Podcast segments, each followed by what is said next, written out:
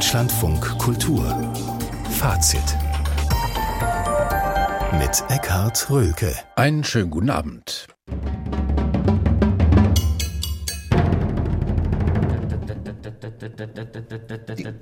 Es geht um Text, es geht um Rhythmus. Und dieser Rhythmus, der wird gleich am Anfang des Stücks schon einmal exponiert und dann geht es durch. Und zwar mit großer Geschwindigkeit und großer Energie sagt der Komponist Bernhard Lang. Er ist ein virtuoser Musiker mit prima Timing, harten Cuts und einer Leidenschaft für Loops hat er zahlreiche Opern geschrieben. Im Mittelpunkt seines neuesten Werkes steht die junge Dame Dora. Gleich werden wir über die Uraufführung am Abend in der Staatsoper Stuttgart sprechen und erfahren, warum diese Dora sich so unendlich langweilt.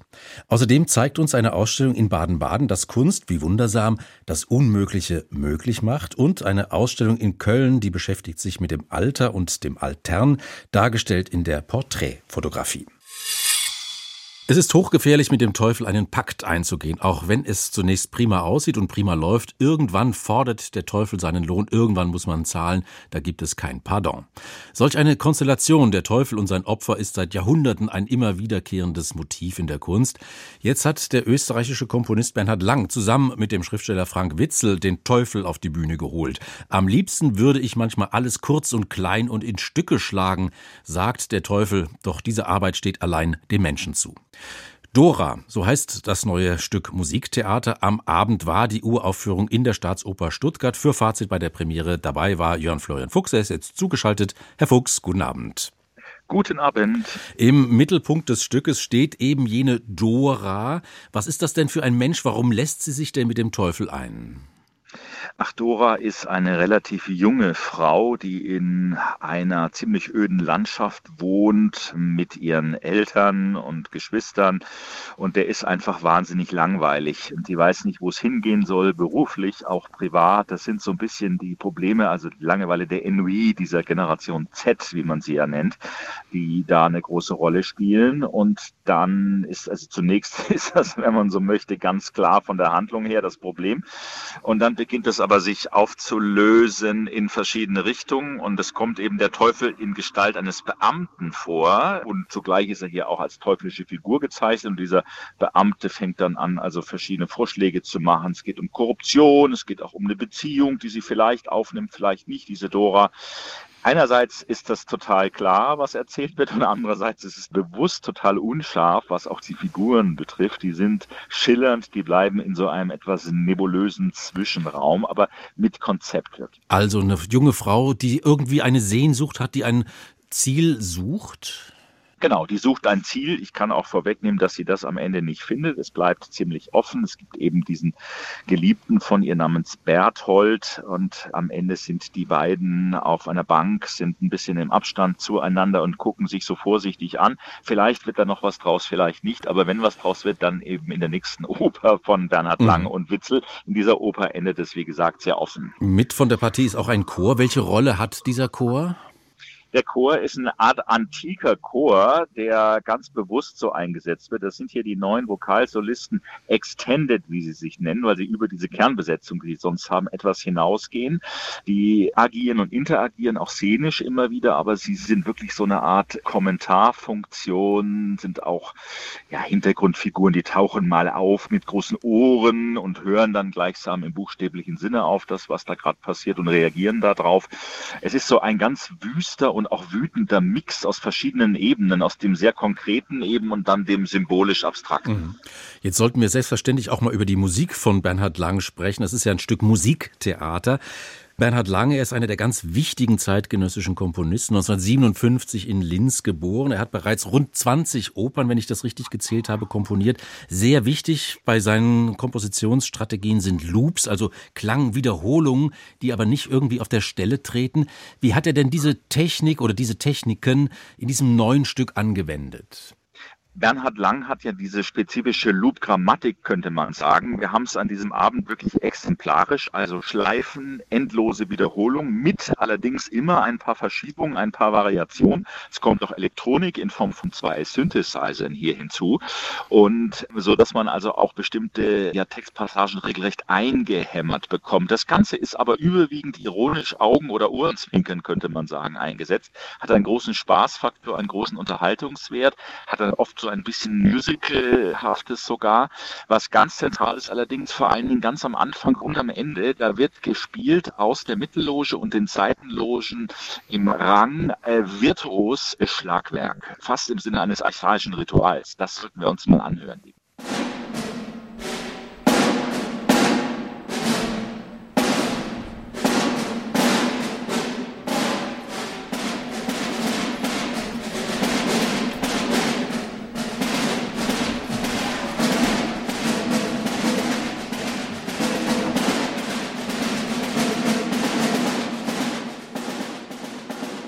Fuchs, das ist ja geradezu ein Schlagzeuggewitter, was wir da hören. Ist das so ein Puls, der eigentlich durch dieses ganze Stück hindurch sich zieht? Ja, das Durchrhythmisierte, auch die Effekte, auch die Lautstärke, das Knallen, das spielt schon eine große, große Rolle. Und äh, die Lautstärke und die Kraft, die brauchen auch alle Protagonisten, die da auf der Bühne sind und singen und spielen. Elena Schwarz hat den Abend dirigiert, exzellent, finde ich. Die hat genau, ja, den geeigneten Zugang. Man musste natürlich auch sehr viel rechnen und sehr viel eben mhm. genau austarieren. Das ist ja alles super genau notiert. Das ist ja nicht beliebig, was sich da wiederholt, welche Schleifen das gibt. Und mit Josephine Pfeiler jetzt als Dora Dora und eigentlich einer insgesamt tollen Besetzung. Ich nehme jetzt nochmal den Teufel heraus, äh, Marcel Beckmann, der das als brillante auch Travestie-Partie und Parodie hier anlegt, ist das sängerisch top besetzt. Es ist ein gigantischer Erfolg gewesen beim Publikum mit extremem Jubel, äh, das sehr, sehr lang anhalten. Das wird sicher ein Renner. Und das liegt auch an der Inszenierung ja. von Elis Elisabeth Stöppler. Die hat nun sich von Valentin Köhler einen großen Raum erschaffen lassen, einen Raum, der eher so ein bisschen abstrakt ist, mit Buchstaben, mit Metallstreben. Der Raum ist flexibel, bespielbar. Ja, und sie schafft eher so ein bisschen so eine abstrakte, insgesamt abstrakte Ebene, abstrakte Erzählweise für diese einzelnen, sehr schnell wechselnden Spielsituationen. Das funktioniert insgesamt, finde ich, recht gut. Es ist manchmal ein bisschen vielleicht, man sagt, na okay, da hätte man sozusagen etwas mehr Narratives sogar doch noch aus dem Stück rausholen können. Da geht es im Zweifelsfall eher auf das Abstrakte, auf das, die Figuren so im Raum zu positionieren. Aber alles in allem ist das ein bunter, rauschhafter Abend und in Stuttgart sieht man also auch verschiedene Plakate, wenn man hier durch die Stadt geht. Wer ist eigentlich Dora? Was soll das Ganze? Also es wird ein bisschen mhm. Geheimnis äh, drum gemacht, schon seit Wochen. Und das Geheimnis konnten wir jetzt lüften an dieser Stelle. Wer Dora nun ist, nämlich, dass wir es tatsächlich am Ende dieser Oper auch nicht wirklich wissen. Vorhang zu und einige Fragen offen, könnte man sagen. Dora, die neue Oper von Bernhard Lang nach einem Libretto von Frank Witzel, uraufgeführt an der Staatsoper Stuttgart, inszeniert von Elisabeth Stöppler, dirigiert von Elena Schwarz und rezensiert, positiv, sehr positiv rezensiert von Jörn Florian Fuchs. Herr Fuchs, Dankeschön, guten Abend. Sehr gerne, guten Abend. Ja, Bäume können rückwärts wachsen und ja, es ist möglich, ein Motorrad in der Mitte sauber durchzusägen. Zwei Beispiele von unendlich vielen Beispielen aus der Kunst. Sie kann das Unmögliche vermeintlich möglich machen. Sie kann tricksen, täuschen und tarnen und das seit es Kunst gibt. Sie ist nicht nur Abbild der Welt, sondern oft genug auch Gegenwelt, manchmal schräg, verrückt und abgedreht. Wie schön. Impossible heißt eine Ausstellung im Frieder Burda Museum Baden-Baden, die genau diesen fantastischen Kräften der Kunst huldigt. Rudolf Schmitz berichtet.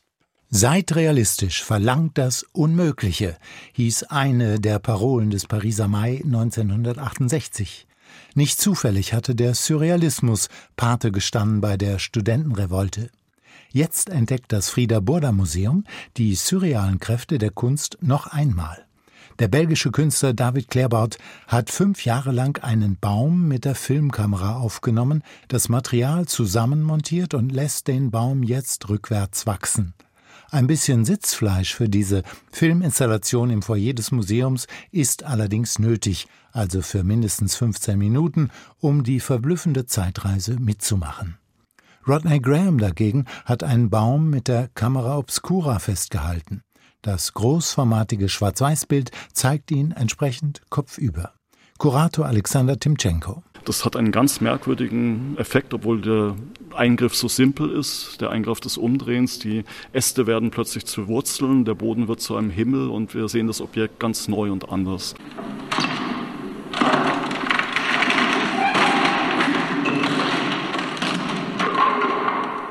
Wie das fragile Gleichgewicht der Objekte und der Welt mit surrealem Humor und skulpturaler Schlagfertigkeit nachhaltig gestört werden kann, haben die Schweizer Peter Fischli und David Weiß schon 1987 in ihrem Atelierfilm Der Lauf der Dinge unter Beweis gestellt.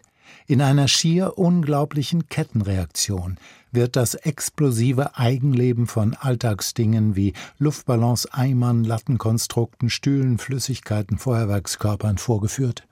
Immer noch erheiternd zu sehen, wie da die Welt aus den Fugen gerät. Die Arbeit ist auch sehr aktuell, weil sie mehr oder weniger in den sozialen Medien kopiert wird oder es wird versucht, sie zu kopieren. Aber bei meinen Recherchen hat sich gezeigt, dass niemand an die Qualität und die Anarchie des Originals herangekommen ist. Sagt Kurator Alexander Timchenko. Apropos Qualität und Anarchie, da liegt allerdings ein wesentliches Problem dieser Ausstellung. Denn anders als bei Fischli Weiß will die Sache nicht so richtig zünden. Zwar gibt es großartige Arbeiten wie die von Thomas Demand, der den Speisesaal eines Kreuzfahrtschiffes während eines Unwetters mit seinen Papiermöbeln rekonstruiert und sie von rechts nach links schlingern lässt. Oder ein großformatiges Foto von Andreas Gurski, das einen überbevölkerten Boxenstopp mit Zuschauer während eines Formel-1-Rennens zeigt.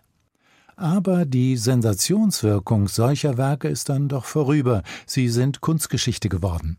Das senkrecht durchgeschnittene Super Duke Motorrad von Alexandra Birken, ein anatomisches Tableau des Geschwindigkeitsrausches, hat durchaus noch surreale Schockqualität.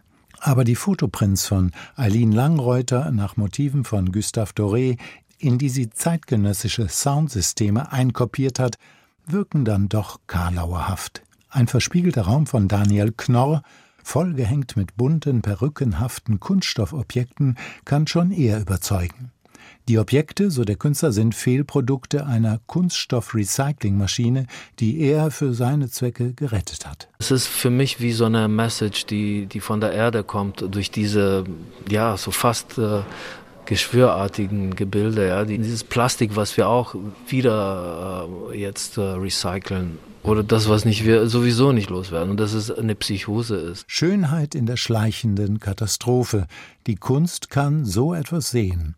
Fazit dieser Ausstellung jedenfalls der Gedanke, dass Kunst in der Lage sei, das scheinbar Unmögliche vor Augen zu führen, ist, ehrlich gesagt, nicht besonders originell. Denn dieses Überschreitungspotenzial kennzeichnet die Kunst schon immer, zumindest in ihren guten Werken. Einige davon, wenn auch mit erkennbarem Haltbarkeitsdatum, sind hier zu sehen. Richtig glücklich aber macht diese Ausstellung mit dem anspruchsvollen Titel Impossible nicht. Man fühlt sich an eine alte, gemeine Redensart erinnert, als Tiger gesprungen, als Bettvorleger gelandet.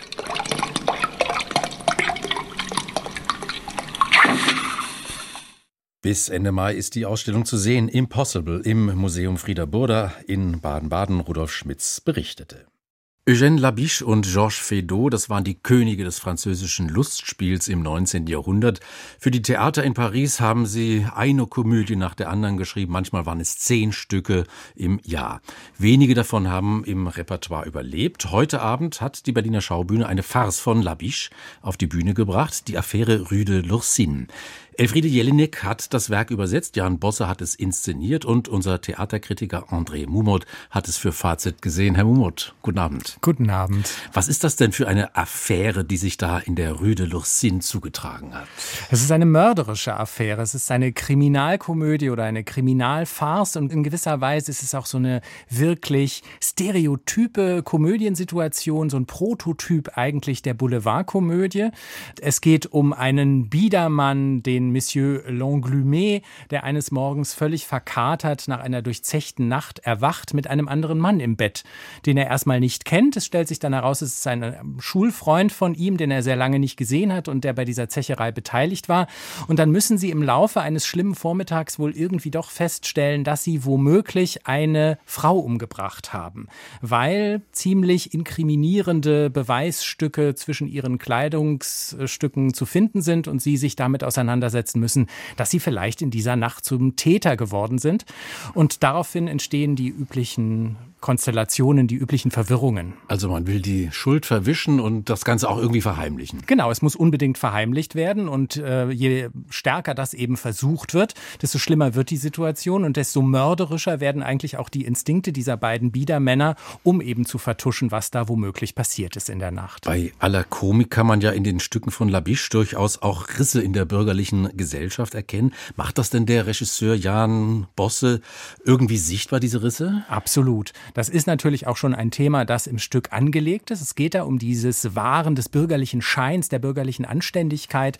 Hinter dieser Fassade warten eben doch erstaunlich bösartige Züge in diesen Figuren, die also bereit sind, wirklich im wahrsten Sinne des Wortes über Leichen zu gehen, um eben diesen schönen Anschein zu wahren. Das ist ein Thema. Es geht auch ums Geld, was natürlich eine Rolle spielt, was für diese bürgerliche Sphäre wichtig ist. Es gibt einen Erpresser, der unbedingt mehr Geld braucht, weil er eben eine Geldneurose hat, wie er sagt, und die muss er therapieren lassen. Und es geht auch um die Stellung der Dienstboten. Auch das ist ja ein klassisches mhm. Thema in diesen französischen Komödien. Schon bei Molière ist das ja so, die eigentlich ausgebeutet sind und ihre Herrschaften hassen und eigentlich immer alles viel früher wissen als diejenigen, von denen sie bezahlt werden. Das sind so die Themen. Aber dieses gesellschaftskritische Potenzial des Stückes besteht natürlich im Grunde genommen auch aus Klischees. Das muss man sagen. Das eigentlich Erstaunliche liegt in der Psychologie der Figuren. Also, dass da wirklich in die Tiefe hineingeschaut wird und dass da dann auch etwas zum Vorschein kommt, was was Beunruhigendes hat. Also der eigentlich sehr, sehr, sehr freundliche Monsieur Longlume, der ist eben doch jemand, der sehr, sehr dunkle Seiten zeigt an diesem mhm. Abend. Und das ist ein interessanter Aspekt auch in der Inszenierung von Jan Bosse. Genau, darauf wollen wir natürlich jetzt zu sprechen kommen. Diese Stücke von Labiche, die leben ja von den eleganten Dialogen, den pointierten Wortgefechten, von Tempo und Charme. Hat denn das Ensemble der Berliner Schaubühne diese nötige Mischung aus Leichtigkeit und Schärfe entwickelt? Absolut. Man muss wirklich sagen, da stehen fünf Personen auf der Bühne, fünf Schauspielerinnen und Schauspieler, die eine fabelhafte Leistung vollbringen. Der Diener wird gespielt von Axel Wandke, die Ehefrau von Julia Schubert, die ständig in den ungeheuerlichsten Kostümen auf die Bühne kommt. Die wechselt ihre Garderobe gefühlt alle fünf Minuten. Dann gibt es noch den Erpresser, gespielt von Holger Bülow. Aber dann sind da im Mittelpunkt dieser Inszenierung die beiden Männer, die da betrunken immer noch mit Restalkohol im Blut aus diesem Bett steigen am Anfang, gespielt von Bastian Reiber und Damir Avdic. Und die machen wirklich auf dieser Bühne ein ungeheuer intensives Komödienspiel lebendig, das ich in dieser Perfektion auch lange nicht gesehen habe. Vielleicht können wir da mal reinhören. Sag mal, bist du gestern Abend doch noch ausgegangen? Nee, nee, niemals. Nein, nein, natürlich nicht. Ich habe ja ein Alibi. Nee, wir haben beide haben wir ja Alibis. Alibis? Aber was ist denn mit euch los? Deine Schuhe waren doch auch total verdreckt. Und außerdem habe ich euch gesehen, meine Lieben. Es gibt einen Zeugen. Gesehen? Und wo, wenn ich bitten darf? Äh, an so einem Ort. Was? Das kann ja schon mal gar nicht sein, ja? Und die Rüde lustig haben die einen riesigen Bogen gemacht.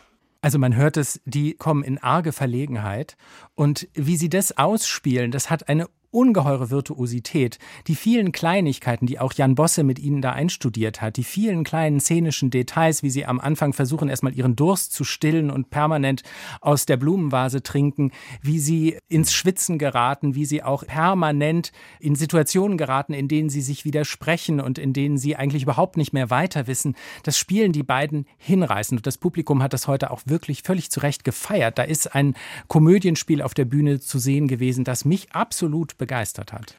Und das Besondere ist aber wirklich, dass die Inszenierung von Jan Bosse diese karikaturenhaften, überzeichneten Biedermänner doch mit so einer Liebenswürdigkeit auch ausstattet. Das ist auch eine Spezialität des Regisseurs, dass er da eine Menschlichkeit zulässt. In der Farce, in der Klamotte, auch im Klamauk, immer noch menschliche Figuren, die man gern hat, auf die Bühne bringt. Und für mich ist das tatsächlich einer der seltenen Abende, vielleicht auch, weil er so kurz war, den ich am liebsten, nachdem er vorbei war, gleich ein zweites Mal angeschaut hätte. Und das kann man wirklich nicht allzu oft sagen. Jan Bosse inszeniert an der Berliner Schaubühne die Affäre Rue de Lursin von Eugène Labiche. Unser Kritiker war André Mumot, der, wir haben es gehört, einen sehr guten, sehr unterhaltsamen Theaterabend erlebt hat. Herr Mumot, Dankeschön. Deutschlandfunk Kultur Kulturnachrichten. Heute mit Bettina Ritter. Die britische Sängerin Ray hat bei den Brit Awards mit Ehrungen in sechs Kategorien einen Rekord aufgestellt. Die RB- und Popkünstlerin erhielt unter anderem die Auszeichnungen für das beste Album, den besten Song und als beste Künstlerin. Im Vorfeld war sie bereits zur Songwriterin des Jahres gekürt worden, als erste Frau überhaupt. Der Brit Award für die beste internationale Band ging an die US-Indie-Band Boy Genius. Miley Cyrus lieferte mit Flowers den besten internationalen Song. Für diese Kategorie war auch der einzige Deutsche im Feld nominiert. DJ Robin Schulz ging für das Lied Miss You zusammen mit Oliver Tree aber leer aus. Der Pianist Igor Levit ist in Mainz mit der Buber-Rosenzweig-Medaille ausgezeichnet worden. Damit würdigte der Deutsche Koordinierungsrat der Gesellschaft für christlich-jüdische Zusammenarbeit DKR Levits langjähriges Engagement gegen jede Form der Menschenfeindlichkeit und für eine freie, demokratische und vielfältige Gesellschaft. Der DKR führte weiter aus, nach dem Angriff der Terrororganisation Hamas am 7. Oktober auf Jüdinnen und Juden habe der Pianist mit Solidaritätskonzerten, Demonstrationen und Besuchen in Israel seine Stimme erhoben gegen das Schweigen der Mehrheitsgesellschaft. Mit der Buber-Rosenzweig-Medaille werden seit 1968 Verdienste um eine Verständigung zwischen Christen und Juden gewürdigt. Der Liedtext des israelischen Beitrags für den diesjährigen Eurovision Song Contest ESC im schwedischen Malmö wird überarbeitet. Das gab der staatlich-israelische Sender Khan bekannt. Zuvor hatte es Diskussionen um den mutmaßlich zu politischen Inhalt des Liedes gegeben. Der Sender erklärte, er habe die Texter des ausgewählten Liedes Oktober Rain gebeten, die Texte unter Wahrung ihrer künstlerischen Freiheit neu zu schreiben. Laut israelischen Medienberichten bezieht sich das größtenteils auf Englisch gesungene Lied auf die Opfer des Hamas-Angriffs auf Israel vom 7. Oktober. Nach Informationen des Senders hatte auch Israels Präsident Herzog notwendige Anpassungen gefordert, um die Teilnahme des Landes an der Veranstaltung sicherzustellen. Der Satirepreis Göttinger Elch geht in diesem Jahr an das Karikaturistenduo Gräser und Lenz. Achim Gräser und Heribert Lenz werden für ihre scharfen politischen Karikaturen und ihren unbequemen Blick auf die Gesellschaft ausgezeichnet, heißt es in der Begründung. Die beiden Zeichner wurden mit ihren Arbeiten unter anderem für das Satiremagazin Titanic, die Frankfurter Allgemeine Zeitung und die Nachrichtenmagazine Stern und Fokus bekannt. Die Preisträger erhalten eine Elchbrosche, ein Preisgeld von 3.333,33 Euro sowie die Ausrichtung einer Veranstaltung. Es ist ganz eigentümlich, dass es möglich ist, mit einem Bild Zeit darzustellen. Man sieht einen konkreten Zustand und man bekommt zugleich eine Vorstellung, wie es zu diesem Zustand überhaupt gekommen ist. Auch ein einzelnes Bild kann also eine ganze Geschichte erzählen. Wenn man das bedenkt, ist es naheliegend, dass ein Porträt eines alten Menschen mehr erzählen kann als das Porträt eines jungen Menschen. Der hat ja die Zukunft noch vor sich. Der alte oder der alternde Mensch hat schon viele Lebensspuren hinterlassen, die in einem Bild sichtbar werden können. Blick in die Zeit. Alter und Altern im fotografischen Porträt. Das ist der Titel einer Ausstellung der fotografischen Sammlung SK Stiftung Kultur in Köln.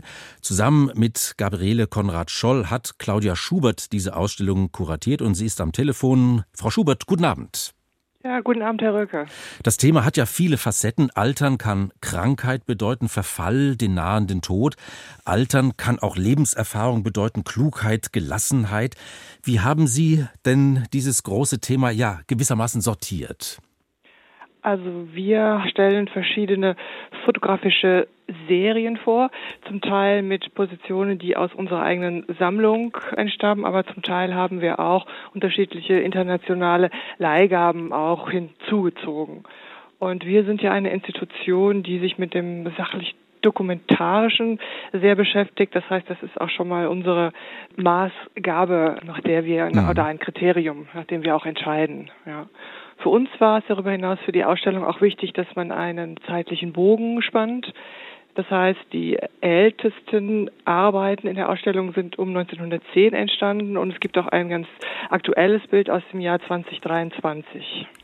Wenn Sie von Serien sprechen, dann müssen Sie das nochmal erläutern. Sind das Serien äh, zu einem konkreten Thema, zu einem Motiv oder sind das Serien einfach im Sinne von ja mehrere Arbeiten eines Künstlers, einer Künstlerin? Ja, es, nein, Serie meint schon, dass es sozusagen eine inhaltlich und stilistisch zusammenhängende Gruppe ist, die sich zum Beispiel mit einem Thema befasst. Ja, wir haben etwa eine Position in der Ausstellung von Jestid Jugend, die sich wirklich älteren, alten Persönlichkeiten gewidmet hat, die aus dem queeren und Transgender-Bereich stammen, natürlich verschiedene Personen zeigt und auch über einen längeren Zeitraum entstanden, aber die sich ganz dezidiert dieser Personengruppe gewidmet hat. Die Entstehungszeit einer Arbeit ist wichtig. Und wenn Sie sagen, ja, die früheste Arbeit, die Sie zeigen, ist 1910 entstanden, dann ist das natürlich ein anderes Umfeld auch als zum Beispiel 100 Jahre später, 2010. Können Sie das mal vielleicht ganz kurz schildern, welche Unterschiede da sichtbar werden? Also diese älteste Arbeit ist von August Sander.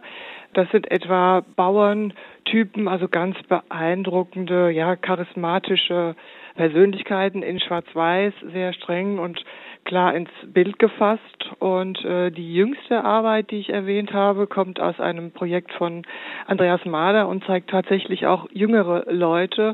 Und dieses Projekt von Andreas Mader ja umfasst eine Zeitspanne von den 80er Jahren bis heute und ähm, er betrachtet Familie und Freunde eben über einen sehr langen Zeitraum und da sieht man eben ja Menschen älter werden, man sieht Familien gründen, Familien wieder auseinandergesehen, man sieht Kinder geboren und die Kinder dann wieder im späteren Zeitraum eigene Kinder bekommen, also einen ganzen Lebenszyklus, mhm. ja, der sich darin abbildet.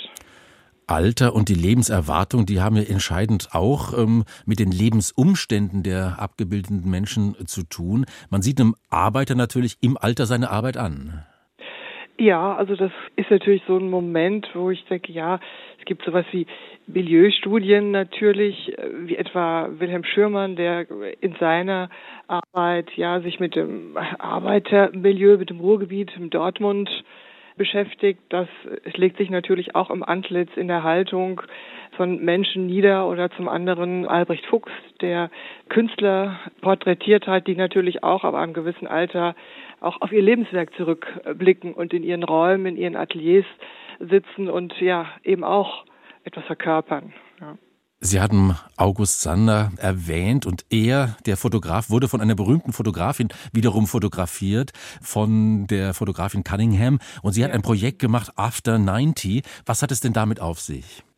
Ja, das ist sehr spannend, weil Imogen Cunningham dieses Projekt erarbeitet hat, als sie selbst schon um die 90 an die 90 war. Das heißt, sie hat eigentlich ihresgleichen zu der Zeit aktiv auch fotografiert und zum anderen aber auch Fotografien hinzugezogen, die schon in früheren Zeiten entstanden waren und die eben Personen zeigen, die auch schon in dem Alter waren. Und da ist eben August Sander auch zu sehen. Den hat sie tatsächlich Anfang der 60er Jahre hier im Westerwald in seinem damaligen Wohnungsort auch mhm. besucht. Was natürlich zeigt auch, ja, wie respektiert und anerkannt Sander da auch schon war in dieser Zeit. Und. Cunningham, die Amerikanerin, sie ist eine Klassikerin der modernen Fotografie. Ja, das kann man so sagen. Cunningham ist auch bekannt für ja, besondere Pflanzenaufnahmen, die sie gemacht hat, aber eben auch sehr intensiv für das Porträt. Ich glaube, sie hat ursprünglich Naturwissenschaften studiert, Chemie, glaube ich.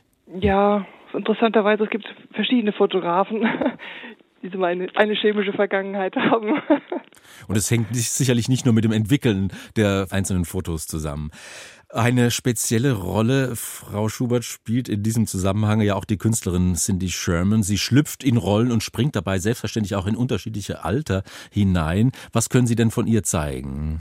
Von Cindy Sherman zeigen wir eine Aufnahme aus ihrer, ich möchte gar nicht Serie nennen, aus ihrer Werkgruppe der sogenannten Society Portraits von 2008. Da hat sie sich so dezidiert ja, Damen, Frauen der höheren Gesellschaft gewidmet und zeigt diese eben ja in einem sehr, ja, auf den ersten Blick denkt man einem stolzen Habitus, aber wenn man dann nochmal hinguckt, da merkt man doch auch, ah ja, vielleicht eine melancholische äh, Schicht, die darunter ähm, hervorscheint.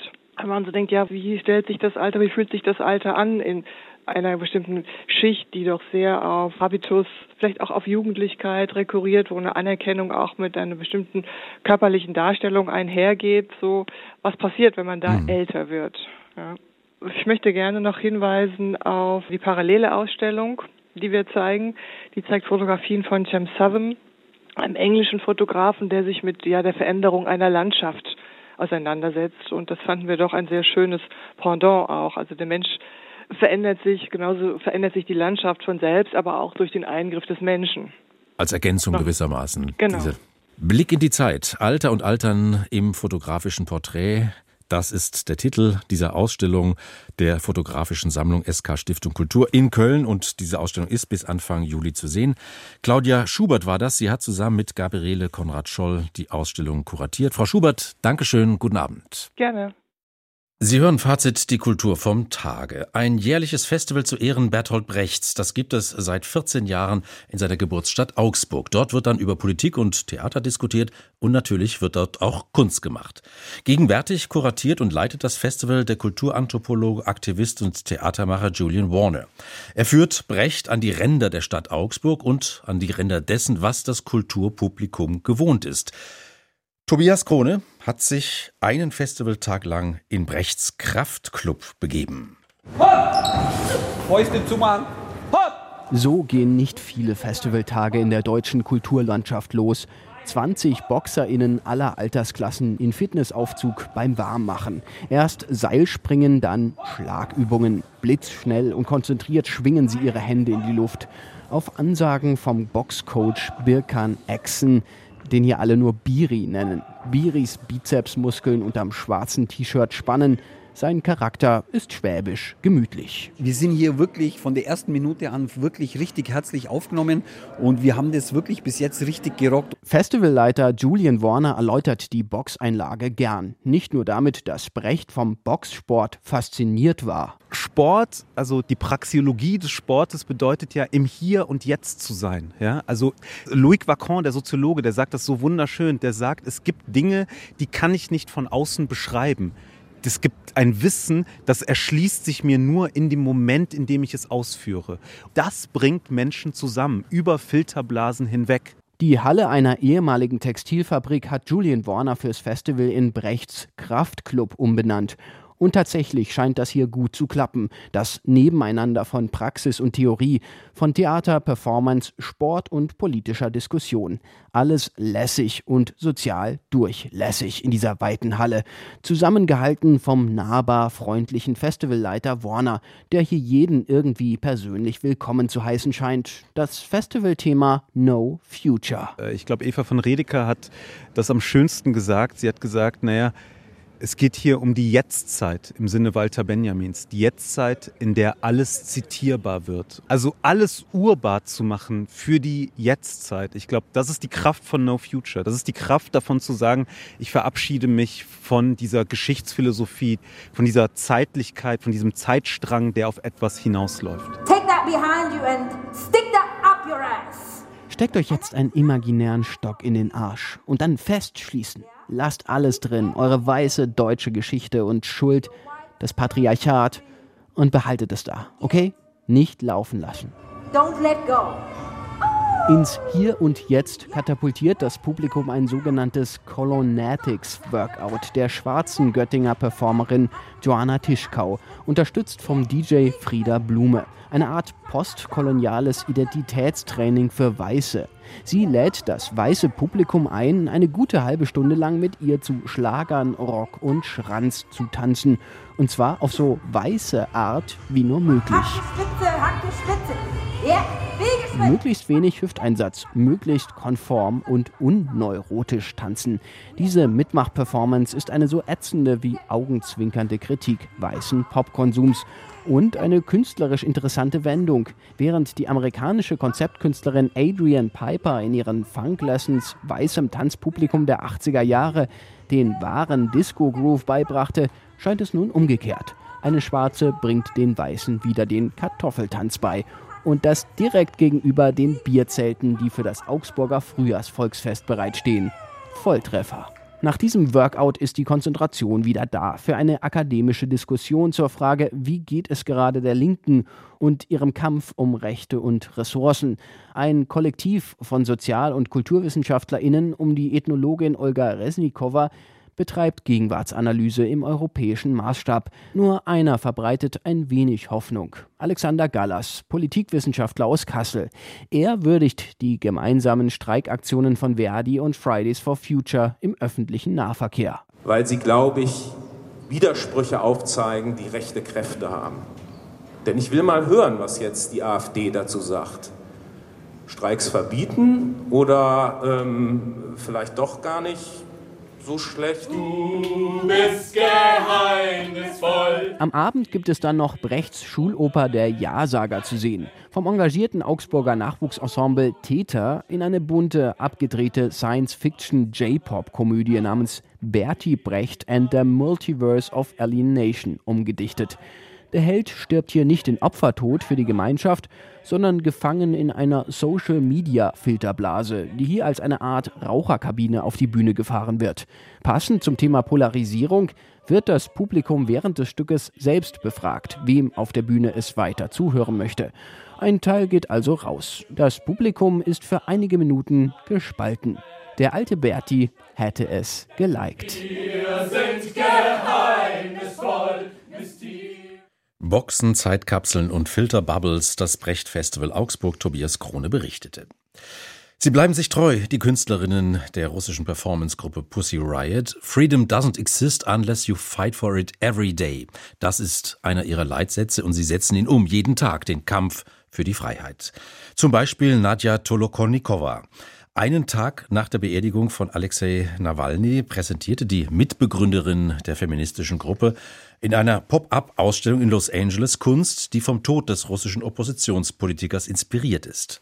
Im dortigen Wendemuseum sprach sie über ihre Freundschaft mit Nawalny, über Putins Autokratie, die Rolle von Kunst in Diktaturen und die bevorstehende US-Wahl. Kerstin Zilm berichtet. Eine halbe Stunde vor Beginn der Veranstaltung gibt es nur noch Stehplätze im Wendemuseum. Sichtlich berührt vom großen Interesse spricht Pussy Riot Mitbegründerin Nadja Tolokonnikova über den großen Einfluss Alexei Nawalnys auf ihre Kunst und ihr Leben. On February 16th, Putin has murdered my friend and my president, Alexei Nawalny. Am 16. Februar habe Putin ihren Freund und ihren Präsidenten ermordet, sagt Tolokonnikova. Wahlen von Putin erkennt sie schon lange nicht mehr an. Früher sei sie stolz darauf gewesen, aus Russland zu kommen, jetzt schäme sie sich. Die Künstlerin nennt Russland einen Terrorstaat, eine von einem Kriegsverbrecher angeführte Diktatur. I'm from a terrorist state. I'm from a dictatorship led by a war criminal. In these dark years of the full-scale invasion in Ukraine, in dunklen Jahren voller Schmerz und Scham seit der Invasion in der Ukraine habe Nawalny ihr und Millionen anderer Russinnen und Russen Hoffnung gegeben, mit seinem Lächeln, seiner Entschlossenheit und seiner Liebe. Zum ersten Mal sieht Tolokonnikova den Oppositionspolitiker 2007 bei einer Anti-Putin-Demonstration. Sie ist 16, unsicher und schüchtern. Das nächste Mal hört sie ihn vier Jahre später bei einer Konferenz für Oppositionsbewegungen Unter Aktivisten sticht Nawalny hervor mit seinem mitreißenden und enthusiastischen Optimismus. Ich war 21, super jung und super radikal. Ich wollte, dass etwas Radikales passiert und ich habe das nirgendwo gesehen. Es gab viele tolle, mutige und engagierte Leute, aber sie wirkten alle desillusioniert und etwas abgestumpft. Sie hatten nicht die positive Haltung, nach der ich suchte. Dann kam Nawalny mit seinem Team und er lächelte. Das hat mich wirklich an ihn als eine Führungsfigur glauben lassen. Sie werden zu Kollaborateuren. Nawalny ist im Gerichtssaal, als die drei Pussy Riot Gründerinnen 2012 für ihr Punkgebet in einer Moskauer Kirche zu zwei Jahren Haft verurteilt werden. Sie spricht mit ihm, bevor er nach seiner Vergiftung aus Deutschland nach Russland zurückkehrt. Sein Tod habe eine schreckliche Lehre zurückgelassen. Tolokonikowas von Nawalnys Tod inspirierte Kunst ist ein Akt des Widerstands. Gerahmt von weißem Kunstpelz druckte die Künstlerin Botschaften und Erklärungen in dicken schwarzen Buchstaben auf weißen Stoff. Diese Kunst reißt dystopische Zukünfte nieder. Diese Kunst schickt Putin zum Internationalen Gerichtshof von Den Haag. Diese Kunst trotz Tod, Erniedrigung, Folter und Haft. Bespritzt mit roter Farbe erinnern die Werke an Blut von Putins Opfern im Schnee. Zur Zusammenarbeit mit dem Wendemuseum kam es kurzfristig nach einer zufälligen Begegnung mit Tolokonikowas Galeristin, erklärt Kurator Jus Siegel. She wanted to do this exhibition, but she didn't want to do it in a commercial context. Sie wollte diese Ausstellung machen, aber nicht in einem kommerziellen Kontext. Sie kannte unser Museum nicht. Als sie mehr erfuhr, dachte sie, es passt perfekt, besonders zu unserem aktuellen Programm mit Werken von inhaftierten Künstlerinnen und Künstlern aus Ost und West. Wir hatten sogar noch eine Wand frei in the garden under the colonnade and I thought that would be the perfect place for it. Vor mehr als 800 Besucherinnen und Besuchern spricht die Performance-Künstlerin darüber, wie Kunst Wege zu alternativen Gesellschaftsmodellen zeigen kann und wie zerstörerisch Autokraten und Diktatoren wirken. Every autocracy is based on two pillars. It breaks your body and it breaks your spirit. Autokratien stützen sich auf zwei Säulen. Sie zerstören deinen Körper und deinen Geist. Den Körper durch Prügel, Gefängnis und Mord. Die Zerstörung des Geistes ist gefährlicher, weil sie auf die Seele zielt und zu Selbstzensur, Hilflosigkeit, Fügsamkeit sowie Apathie führt. Tolokonikova warnt davor anzunehmen, dass das nur ein Problem Russlands ist. Es sei fatal, tatenlos zuzuschauen, wie weltweit Demokratien vor dem Abgrund stehen. Mit Blick auf die bevorstehende Präsidentschaftswahl in den USA hat sie ganz konkrete Handlungsvorschläge. Demokratie ist die zerbrechlichste Form, in der Gesellschaften sich organisieren können. Sie ist kostbar. Wir müssen für sie aufstehen, wenn sie uns braucht.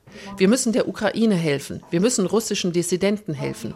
Und vielleicht sollten Sie keinen Putin liebenden autoritären Narzissten wählen. And maybe do not elect a Putin loving authoritarian narcissist. Worte, die in Los Angeles genauso viel Anklang finden wie die provokante Kunst der russischen Aktivistin. Zum Schluss lädt sie zum Gruppenfoto mit allen Beteiligten in pinken Pussy Riot Sturmmasken. Pussy Riot in Memoriam Alexei Nawalny aus Los Angeles war das Kerstin Zilm. Und nun hier ein Fazit der Blick in die Feuilletons von Gregor Sander. Ausstellungen über gefälschte Kunst sind Publikumsmagneten, stellt Thomas Thiel in der Frankfurter Allgemeinen Zeitung fest. Aber es gibt sie nur selten, weil der Kunstmarkt kein großes Interesse daran hat, seine Schattenseiten zu zeigen. Das Kurpfälzische Museum in Heidelberg zeigt nun aber trotzdem die Schau Kunst und Fälschung aus dem Falschen das Richtige lernen. Warum der Kunstbetrieb gar nicht so erpicht darauf ist, dem Publikum Gelungenes vom falschen Künstler zu zeigen, erklärt uns Thiel so. Kunstfälschung ist Teamarbeit. Der Fälscher braucht den Händler, der wiederum die Museen und Sammler. Zuweilen hilft auch ein Experte. Der berühmte Fälscher Alceo Dossena beispielsweise deckte den Betrug selbst auf, weil er sich von den Händlern übervorteilt fühlte und begann, eigene Bilder zu malen. Die größte Gefahr für die falschen Picassos oder Van Goghs sieht der FAZ-Autor ohnehin bei ihnen selbst.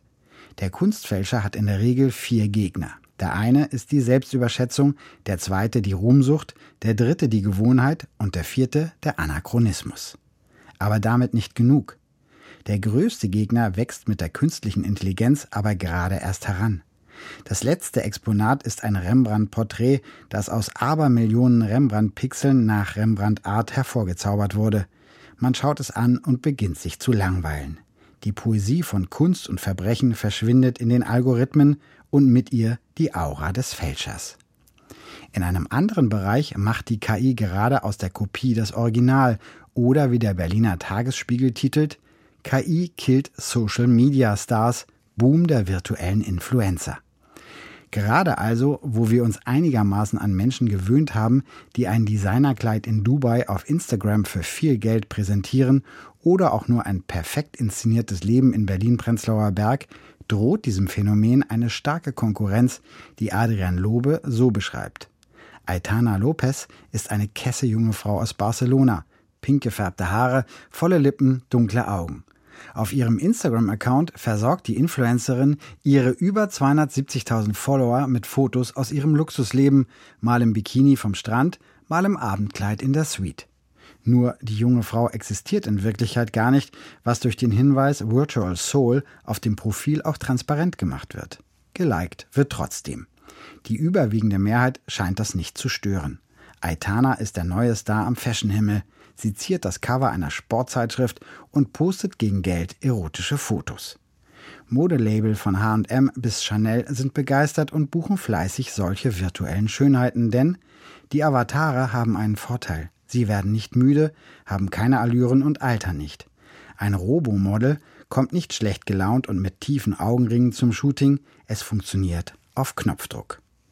Umso erleichterter lesen wir die folgende Überschrift in der Süddeutschen Zeitung Bob Dylan ist ein Mensch. Max Florian Kühlem hat den Beweis in der Netflix-Doku The Greatest Night in Pop gesehen. Erzählt wird hier die Geschichte jener legendären Nacht von 1985, in der Stars wie Bruce Springsteen, Diana Ross, Michael Jackson, Cindy Lauper, Ray Charles oder Tina Turner gemeinsam We Are the World aufnahmen, um mit dem Erlös eine Hungersnot in Äthiopien zu bekämpfen. Auch der spätere Literaturnobelpreisträger übernahm einen Part. Er will seine Sache gut machen, probiert es wieder und wieder. Zu einer Stimme in dieser Gruppe findet er dann durch Stevie Wonders Hilfe. Der begnadete Imitator Stevie Wonder singt die Songzeile mit Bob Dylans Stimme. Majestätsbeleidigung? Wohl auch. Aber weil Stevie Wonder selbst eine Majestät ist, lacht Dylan befreit, ihm scheint aufzugehen, wer er ist oder eben in dieser Nacht sein sollte.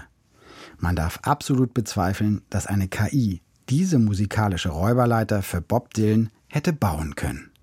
Der Blick in die Feuilletons war das von Gregor Sander. Und das war's, unser heutiges Fazit mit Eckhard Rölke. Ich danke für Ihr Interesse. Guten Abend.